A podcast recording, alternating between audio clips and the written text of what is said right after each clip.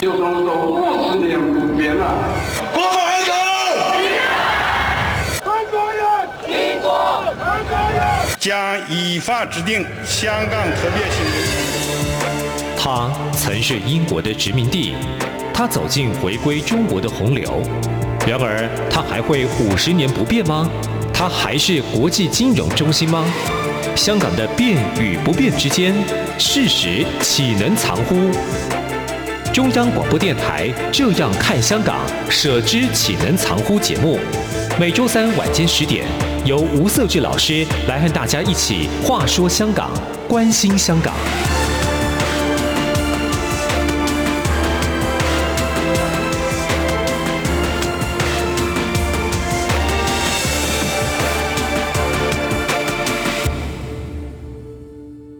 各位听众，大家好，欢迎收听中央广播电台台湾之音，我是节目主持人吴奢志，欢迎收听《只是喜人长呼》这样看香港的节目，我们一起来关注香港，关心香港的发展。上个礼拜呢，我们有提到香港目前面对的情势，哈，国家安全法施行一年之后，其实港府并没有去停止，甚至是扩大对于香港相关的一些议题上管制的动作，哈，从原本只是单纯就过去曾经参与社会运动或者是反送中运动的人的政治抓捕、司法滥诉之外，他慢慢也把手伸进到媒体，甚至到演艺圈，甚至一些民间团体，哈，因此我们看得出来，其实香港未来的形势其实非常严重。那当然，我们一直在说哈，香港它其实作为一个呃特区的一个角色，其实是中国一直希望能够去建构一国两制的一个制度上的示范呢。那纵然一国两制，它某个程度上它也是一种所谓的过渡性的安排，或者是说，因为它只承诺在香港五十年嘛，现在连这个承诺都做不到了。很多人说一国两制是国王新衣嘛，有需要的时候，呃，两制就很重要，但它不需要的时候就凸显一国。那现在看起来可能也回不到两制了，因为慢慢的确实现在所有的制度安排跟相关的一些呃惩治的作为，其实就是一直在朝向一国。想到一国两制，就会想到台湾。呃，习近平二零一九年他特别提到哈，在台湾能够落实一国两制。这其实一国两制在改革开放初期的时候就提过了，邓小平就提过。呃，这习近平他特别提到说一国两制台湾方案。也就是说，希望能够在台湾建立一个属于台湾的克制化的一国两制啦，蛮聪明的。他试图想要跟香港的一国两制做切割啦。但实际上大家很清楚嘛，就是说以中共过去政治诚信的问题，再加上过去对于一些对内的一些政治管制呢，其实一国两制或两国两制或者是一国三制也好，其实都没有用，因为到最后还是北京说了算，或者是中共说了算的一个制度安排。我们试图的去想象过，在一九四九年那个年代，哈，那时候许多的国民党政府啊，或者是国民党军队呢，很多都在阵前就已经叛变了。呃，这些人叛变，或者是开城门举白旗投降，也许在那个时间点，他们换取了一定程度的生命的安全。但是到最后呢，这些人不是被送去一九九零年那时候的韩战，作为毛泽东要进军或者是来去帮助北韩的一个先上战场的这样的一个牺牲品之外呢，有些人呢也面临了最后的政治整肃，甚至呢呃有些被暗杀或者是被批斗等等哈。所以其实看得出来，过去中共所建构的一些政治承诺其实没有用哈。但是呢，中国又不断的对台湾施予一些。优惠政策，一手萝卜一手棒子，给你优惠政策，但同时呢，我也对你进行武力的威吓，军舰呢不断的来去骚扰台湾的一个安全，同时呢，大肆批评或者阻挠之前台湾的疫苗的一个引进，哈，这也让我们觉得说，其实北京口惠而不实啦。针对这个所谓的中国的对台的政策这一块啊，今天再度邀请到哈，民进党中央党部中国事务部研究员林长辉林博士哈。我想他在他的工作职责呢，应该有很多的一个观点来跟我们讲。长辉你好，各位听众朋友大家好。当然刚才提到哈，这个所谓的对台政策了，呃，某个程度上它有一定程度的统战的需求了。因为我一方面要告诉你基本的立场是什么，一个中国是不可以有任何议价的空间。九二共识呢，他说了算，都必须是符合北京的才是所谓的九二共识。但是呢，我一方面又告诉你，中国的市场很大。那么欢迎你们来这边就业，来这边投资，也给予你们相应的优惠政策。但是呢，如果你不听话，我就把中客停止。你们不听话，中国学生不来。然后如果你们不听话，凤梨不用卖过来了。那等等的这些看起来，呃，好像都很好，可实际上却把它当成一个对台统战的工具。长辉怎么看？最近北京有对台有相关的优惠政策吗？基本上，那中共在处理近期的一些对台的一些作为，那的确它有些手段相当的灵活化。那包括我们在看所谓的军机绕台啊，或什么，那是不是会不会引起未来除了绕台之外，甚至有攻台的一个想法？那到底这部分来讲，中共到底怎么想？那我的看法是这样子啊，因为在中共在进行的战略上的架构，今年度，包括总书记，包括在所谓的国家领导人层级的一些讲话里面，我们可以看到他们在对台的论述上。仍然维持着所谓的基本的底线，那个基本底线是什么？当然就是所谓坚持的一个中国原则跟九二共识。当然还有很重要的，就是就遏制台独的一个问题。中共在划定这个底线以下，接下来就进行很多的一个重要性的一个扰乱性的一个行为，包括所谓的核战并用的一个两手策略。既然要威胁要利用，那我们先来看它威胁了什么？那我们先从中共军机扰台这个问题来看。那在中共军机扰台的情况之下，我们可以比较二零二零跟二零二一至今，共军军机在整个西南海域里面的侵扰的情况。中国在二零二零年的时候，整个三百六十五天里面，它花了九十一天对于整个西南海域进行一个侵扰。那它整个侵扰的天数的比例大概是百分之三十，总架次达到了所谓的三百八十架。二零二一年上半年度，从一到六七月的情况来讲，在整个两百天的一个时间里面，它侵扰了一百二十一天，比例从三十。涨到百分之六十，也就是平均两天至少会有一天一定会来台湾。架次呢，也跟去年已经几乎是同样的架次，接近了三百八十架次了。接下来还有八九十十一十二这样的一个时间的计算来讲，清早台湾的架次的比例密度已经提高到跟去年同期已经超过非常多。那这个情况之下，当然就是它的威胁力度，我们可以看到它逐渐的提高，那也造成台湾的空防的一个压力。既然这样的一个情况之下，威胁的力度加高是它的对台湾的一个利诱的情况呢，那其实我们也可以看到，它这个利诱情况其实是温水煮青蛙的慢慢的加温，它并不像军机扰台里面有那么强烈的加压期。简单来讲，它对于台湾的一个。基本上的一个定调，它就是希望能推动台湾人跟中国人一个同等待遇的一个优惠的一个制度。简单讲，为什么要将台湾人作为一个同等待遇？就是要将台湾人纳入了整个中共的制度体制里面。也只有将台湾人直接纳入整个中国体制里面，他才达到他们所谓的统战的优势。过程中，当然以福建作为对台的一个重要的一个基地，因为福建离台湾的距离这么近，包括在之前所谓的平潭岛海西经济区，那我们都可以看到这样的一个影子。对于台湾的利诱的部分来讲，那其实近期从二零一八年所谓的惠台三十一条，那到之后，其实只有这样子中共的顶层设计，持续到整个省部级甚至县市级，其实总共已经出台了上千条、好几千条的一个惠台的措施。而这些相关的一些惠台措施，从顶层的设计到实际上的一些惠台措施，它到底对于台湾人里面造成了什么样的一个影响？它就是采用一个单边主义的一个。对台湾全方位释放所谓的利多的一个消息，他不再跟你台湾谈，他不用 ECFA 的方式，用双方的互惠的方式来跟你谈，而是直接单方面的对你释放出利多，也是希望能扩大这所谓的磁吸效应的问题，包括对于台湾人、台商、台资、年轻人的实习效应。甚至就是说，以台湾的所谓的高科技业者跟学者来这边来作为一个吸纳的效果，目的还是为了自己本身国家的利益啊，中国国家的利益，而不是以台湾人为基础的一个利益的角色。这样的一个情况来讲，我们可以发现，到底中共对台湾的优惠的政策，从二零一八年至今，包括三十一条、二十六条，甚至农林条例，然后再甚至到底下的各省部会及各种优惠措施的设立，到底对台湾人有没有产生什么样的效果？基本上，我从我的博士论文的研究里面，因为我当时是访问了包括所谓的台资、台干，甚至是中资的台干，以及说在当地可能是青商会、协商会的各类层的一个代表性的人物来看，我请教他们说，关于诶，您在习近平时代跟胡锦涛时代的对台的一个利多的一个会台的部分，你有感受到政策上的优惠吗？几乎是九成以上都跟我回答说没有。那这样的没有的方式，到底是因为说这样的生活便利性，或是这样的新年的吸引力增加的力道不够，还是说这些优惠最后还是被所谓的买办集团原本既得的利益者吸收掉了，根本没有优惠到在中国大陆的一些台湾人、台湾青年，这些惠台更不用说是对于现在人在台湾的一些台湾青年，连在当地已经具有代表性的一些台湾青年都没有办法得到相关的优惠之外，那到底这些优惠？放在哪里？这些资源到底撒在哪里？哪些人真正得到这些资源？这也是值得我们去探讨的一个地方。那至少说，我今天在这部分来讲，我对整个优惠的政策的一个评估是这样子。我觉得非常好奇哈，中国它出台了这么多的优惠政策，也很巨细靡遗的提到是哪一方面的产业或者哪一方面的行业、职业别等等，但实际上它的效果到底是如何？真的有这么多台湾民众买单吗？我觉得这是很大的问题啊！因为如果假设成效不彰，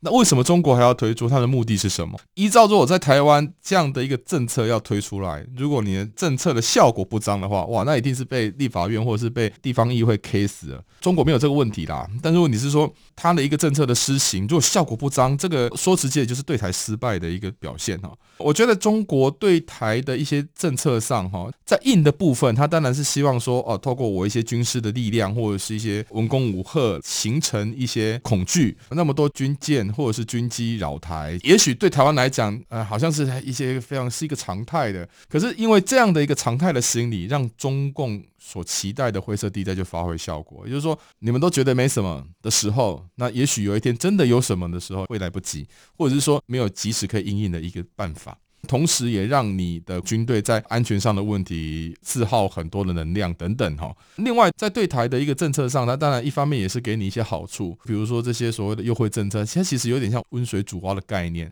就让你慢慢对我的市场更加的依赖。那过去当中，我们会看到的是说，它吸引台商过去投资，当然有它的需要。到胡锦涛那个阶段，他开始透过所谓的买办的文化来采购台湾的农渔牧相关的产品。那慢慢的进入到所谓的后面，他希望台湾人都过去那边生活，开始所谓的刚才长会提到了所谓的同等待遇，呃慢慢区别在台的台人跟在中的台人，尤其在中的台人，他提供更多的优惠政策给他，让他能够成为一个样板。在台的台人，他就开始慢慢的逐渐不重视了，因为觉得这个效果不彰。所以过去他认为说，对台湾的什么中南部基层或者是所谓的中产阶级以下的呃人民提供很多的协助，他原本也很重视这块，之后发现没有用嘛，因为我投了这么多资源下去，在当地采购了这么多农产品，可是最后。票都投给民进党了，对呃老共来讲，他当然会觉得说这样的做法不够，所以他开始啊，那我就直接我挑明的就是把所谓的优惠政策的好处给予那一些他认为说在政治上或者是说他们选择在中国去生存的这些人，给他更多的好处跟便利。呃，以中共的体制来看的话，当他中央有一些政策要推动的时候，他会把这些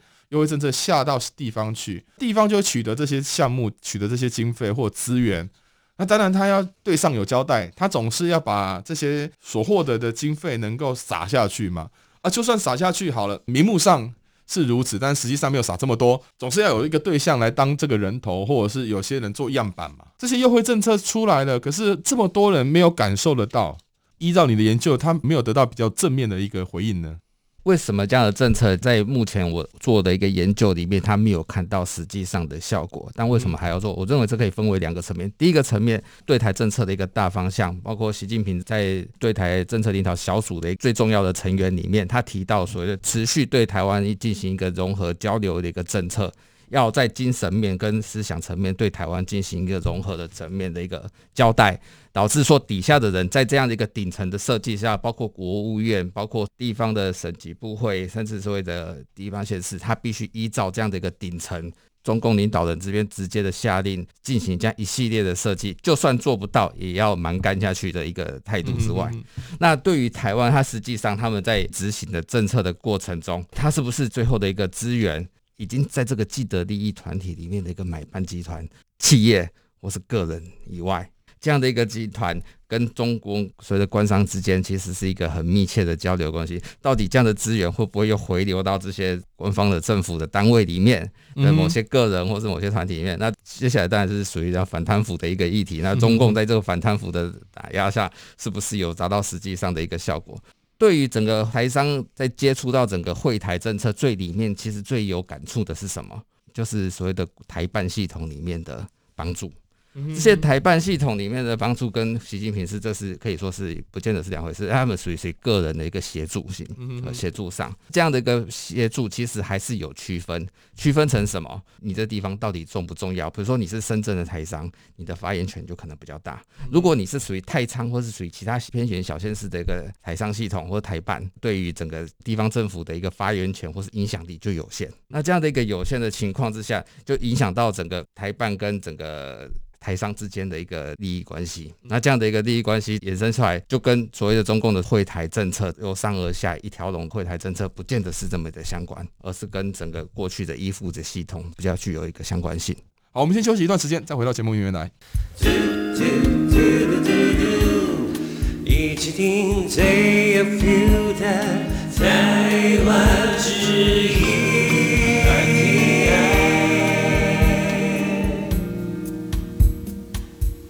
各位听众好，欢迎继续收听我们舍之喜人常护的节目。今天呢，邀请到呃，民进党中国事务部研究员林展辉林博士哈。我们今天特别来去讨论说，呃，一国两制哈，那到底北京在一国两制上它的一个对台政策是哪些？其实上半节目其实提到说，它一些所谓的呃优惠政策。那但是呢，林博士他的一个研究里面呢，告诉我们说，其实很多在中国经商的，或者是就业的，或者是工作的台湾民众呢，没法感受到那些优惠政策的一个效果果啦。也就是说，其实呃这些政策其实没有接地气。细数过去北京对台的相关政策哈，其实都有一些呃，当然它有一些目标导向啦。过去的台商，然后台生，台湾民众台青到当地的创业或就业，甚至说对台的一些。相关的采购，尤其中南部或者是基层的采购，哈，这些动作其实为什么它逐步的被检讨，就是因为它的效果都不彰。最后，他开始呃，希望能够吸引更多的台湾人到当地去就业创业，然后再来是说，给予这些在当地就业的台湾民众能够有享有同等待遇，哈。他的政策目标也慢慢区别，对于在中的台人能够给他更多的优惠，可是实际上好像这些的作用也没有那么多。纵然我们也看到很多在中国发展的一些具有指标或者是说样板人物呢，他们不断的去称颂中国的伟大。纵然我们也看到这些所谓样板人物的广告了，看起来他的一个我们说广告效益不是很彰显呐，这也符合林博士的研究哈，就是要请教一下展辉哈。中国对台政策要促统又要反独，促统当然就是目希望两岸能够统一嘛，反独就是不希望台湾独立嘛，这两者其实是一体两面的。什么是独？什么是统？老是讲说美国的战略模糊哦，其实北京自己也很多事情不敢说啦。如果你要反独，那台湾目前是什么状态？如果你要促统，台湾现在又是什么样的地位、什么定位？北京也讲不清楚。呃，是一个中国的一部分，可是实际上。台湾有自己的军队、自己的司法系统，台湾有自己的外交、有货币、有财政系统等等。台湾是中国一部分，到底这是什么概念呢？那怎么触统？如果既然以台湾目前的状态，你如何去触统，或者你如何去反独？北京好像也是说不清呐、展辉，你怎么观察这个？到底反独触统这样的一个策略，到底对台政策上有什么样的意涵？在整个反独促统上，中共目前已经把它整个没有所谓的区别，这是先后的一个顺序。嗯、那这个造成说，包括底下的执行单位，不管是解放军也好，或是统战部门也好，或是国台办系统也好，他们在反独跟促统之间的拿捏界限已经不知道怎么去区分，甚至逐渐的模糊化。这段时间里面，可能同时的推出了非常多的会台政策、农林政策，或是都吸引台湾的各方面的上中下阶层的全方位的一个。吸纳，可是在这个过程之中，你又发现，不管是台湾的一个外交、疫苗外交部分，甚至在这战狼外交，包括对台湾的所谓的立陶宛问题，又在拿捏上，你又发现到他们一方面没有在手软，一方面又觉得说他们其实就是把台湾压着打。最主要的一个原因来自于说，习近平本身在整个思想的架构上，他虽然固守对台划定的所谓的红线，遏制台独，一个中国九二共识，本身又把所谓的合同的论调也强调在里面。他自己本身在整个过程中已经失去了步调，导致说他底下的人在进行相关的一些政策上的执行有失去了一个分寸，导致现在所有的政策执行的话其实是不利。就算您刚刚讲的所谓的威吓，包括在攻击的一个威胁，然后甚至现在最近的一个军事上的演习，对于台湾来讲，他现在台湾人已经习惯这样的一个威吓动作，甚至不认为对台湾本身的人心造成什么样的恫吓感，而反而是更多的是厌恶感。那这样的一个厌恶感，对于他所谓的触痛，达到目标了吗？看起来是没有。嗯哼，对。其实中国的一些对台政策或对外政策，其实都都有很多 bug 的地方。战狼外交，他希望能够拓展中国在外交上的能耐，或者是他的国力。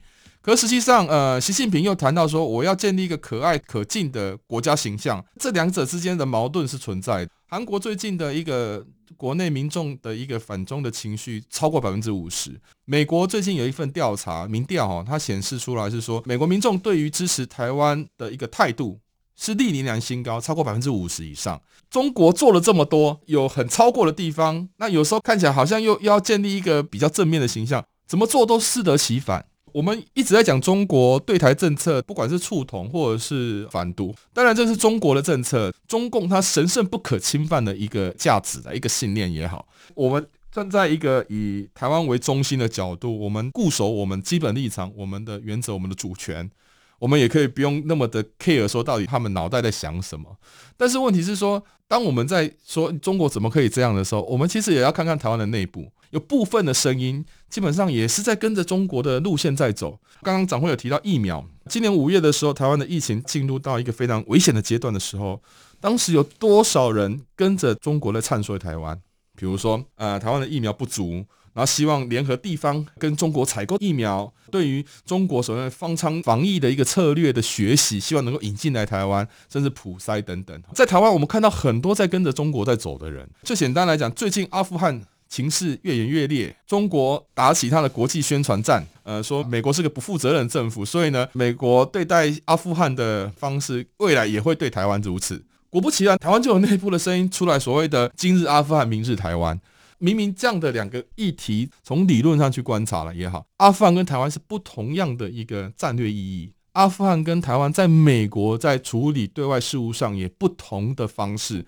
简单来讲，阿富汗美国就是要反恐。那甚至到现在，美国退出了阿富汗，他还是一样要继续反恐。但是台湾对美国来讲是一个国际上它的一个战略上是一个地缘战略的一个利益，岛链战略也好，或者是在印太的一个战略的一个推动过程当中非常重要、不可忽视的一环。当然，你要把台湾拿出来做这个所谓的阿富汗的比较，理论上或者是在讨论上，它是可以被讨论的。可是问题是说，如果你把它放在一个政治上的宣传或者政治上的攻防，这是别有用心。别有用心就算了，他是跟着中国的风在吹啊。展辉你怎么看？我们虽然敌人是中国，可是我们自己敌人也不少。基本上，我认为现在中国政府在对台的政策里面，它其实某方面脚步已经失去了乱掉。它在反独促统中，他们有一个先后上的顺序，他把所有的事情都搅在一起。国民党内部来讲，我个人认为，他也是把所谓的反独跟促统这个角度，所有的东西都已经混杂在一起。到底反台独是重要的，还是促进统一？对于国民党来讲是重要，他们搞不已经搞不清楚了。搞不清楚的情况下，他们做什么事情，也就是变成说跟着大人的脚步前进。那这个大人当然是所谓的。中国，那所以说他自己本身的整个中心思想上已经偏颇了。那从一个最简单的例子来讲，当中共对台湾在进行疫苗上的一个压制，包括不给台湾进行所谓的疫苗的情况之下，BNT 疫苗没有办法获取的情况之下，台湾透过各个外交途径来获取更多的一个疫苗，包括是斯洛伐克吧，或是说立陶宛那些小国都愿意对台湾进行一些。疫苗上的外交的时候，疫苗上的援助的时候，国民党内部的人说这样是一个乞丐疫苗的行为，所以说他们对于台湾来讲，他们对台湾本身一个中心价值，或是他对自己在这个过程的一个中心价值，已经变成是一个呼应中共的一个脚步态度来进行了，而非自己本身在台湾一个主体性，或是整个国家的一个主体性的脚步在思考台湾的问题。那这样的一个情况之下，他自己本身所谓的反台独促进或两岸之间的和平的协议啊，或者两岸之间和平的统一的过程，他们自己本身已经。不知道怎么去前进，本身要不要进行所谓的统一或是统合的动作都没有办法进行一个论调。所以说，在九二共识上，一开始当大家开始意见在分歧的时候，你会发现江启臣对九二共识需有点需要去挑战九二共识，那朱立伦可能又是遵从九二共识，那最后全部又回归到所谓的马英九遵从马英九的九二共识的一个态度。他们自己现在现实的领导人。或是未来重要的一些党政的领导人里面来讲，他们对于自己本身的一个中心思想是模糊的。我觉得基本上哈，在野党他监督执政党是天职，为了能够在政治上能够持续发展嘛，我觉得这个是毋庸置疑的。我们说在野党要是一个忠诚的在野党，那忠诚的在党指就是对国家要忠诚啊。中国它不断的在透过它的对外的渗透力，侵扰一些民主国家的民主制度。因为民主国家基本上言论自由嘛，有在野党跟执政党之间的一个朝野上的一个对决，所以呢，它可以把资源放在这个所谓政治上的投资，来去形塑有利于他国内部的政治势力。那这样的一个套路，其实在台湾也是如此了，并不能说这些所谓的替中国说话的政党，他一定有拿中国的好处。但是呢，最起码对于所谓的国家的概念、国家利益的认知上，应该要很清楚、很清晰的。台湾其实一直以来都有这个问题，不管说你所信奉的是在一九四九年之前的中华民国，或者是一九四九年之后的中华民国，或者是认为说台湾应该要建立怎样的一个制度或一个国家。甚至说你是信呃相信中华民国或者中华民国台湾，或者是认为说要建立一个台湾共和国也好，我想这是个人的政治意识形态或政治信仰哈。可是对于目前当下我们所拥有的政治制度，或者是我们拥有的国家的图腾哈，这个是毋庸置疑。北京它意识非常明显的，希望能够削弱台湾的竞争力，希望能够控制台湾。面对这样的问题意识，应该非常清楚的。我们长期看到很多的。呃，政治人物他们在呃面对这个所谓的中国的议题上，哈，他讲说，对我们台湾要自立自强，诶，听起来是正确的，因为本来每个国家都该自立自强，可是实际上呢，他又认为说，中国对台湾不见得是威胁的，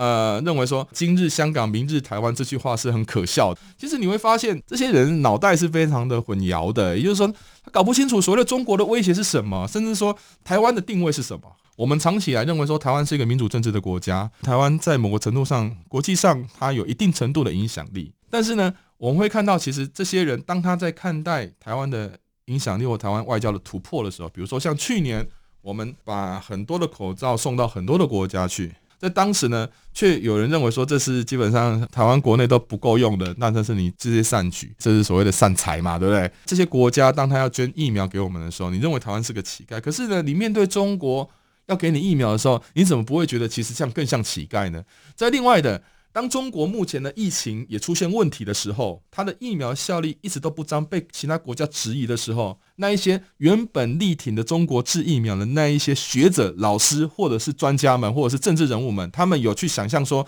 当初他们对中国疫苗的背书吗？那现在要怎么去看待呢？最重要的是在于。当你在替中国讲话的时候，请你必须要很清楚你是用什么身份来替中国说话，而不是站在一个说呃只要是反民进党政府或者是反台湾的自主性，我就什么都为了反而反。这个对台湾来讲其实非常不利的。最后，我再问一下展辉哈，目前民进党对于整个中国的政策上维持现状是一个非常重要的一个立场，但是美国对于呃台海目前越来越重视了。前一段时间哈，民进党跟日本的自民党也召开了二加二的所谓的安全对话机制哈，台湾的角色会越来越重要，但是呢，也有人说美国跟日本其实对于中国来讲，他们也有一套的策略啦，就是可能会对台湾其实不见得是这么的乐观，你怎么看待？基本上在整个美中台的小三角或是大三角里面，台湾所面临角色，它其实台湾我们就是去站稳说台湾本身的一个立场为主。而这个立场其实简单说，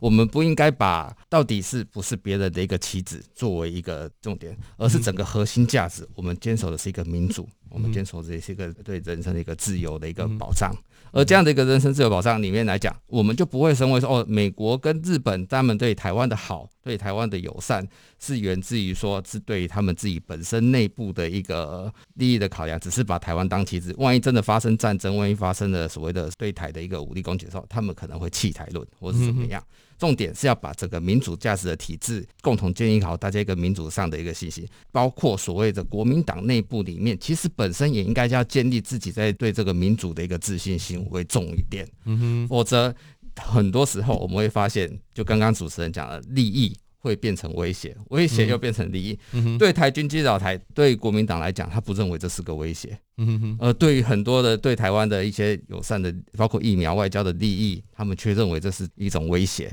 他们在整个威胁跟利益上的价值上已经做了偏颇。重点就在他们对于民主的价值、民主的自信心是不足。feel 出感动，让爱飞翔，RTI。好，我们今天时间非常有限哦，也欢迎您的收听。今天非常感谢展辉到我们节目里面来，谢谢。好，如果你有任何问题，欢迎写信到北安路五十五号，或者是 email 给我，email 是 scw 一九八零 gmail.com。我是吴设志，我们下周三同一时间空中相见，再见。